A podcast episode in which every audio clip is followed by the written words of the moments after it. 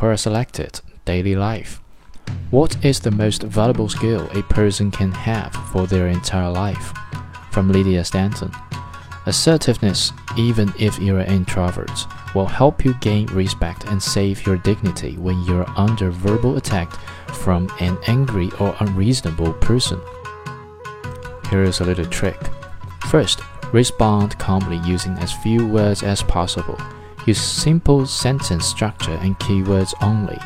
Going around the houses shows anxiety and indicates you may not know what you are talking about or what you are trying to say. Second, finish on a strongest word phrase you can think of that summarize your point.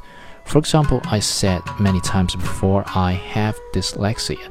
No one can argue against learning disabilities or and for this reason I find you misinformed. Third, meet the other person's gaze and hold it for as many seconds as you can until you start feeling uncomfortable.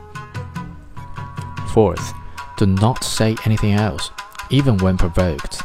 It is incredibly important that you don't.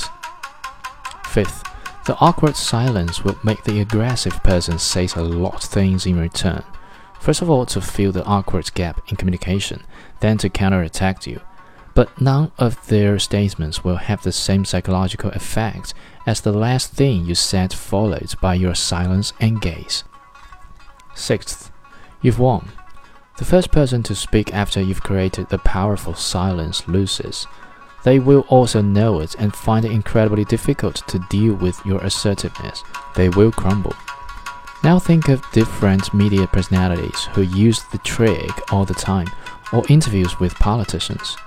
Some celebrities unfortunately abuse it. Just think of Simon Cowell.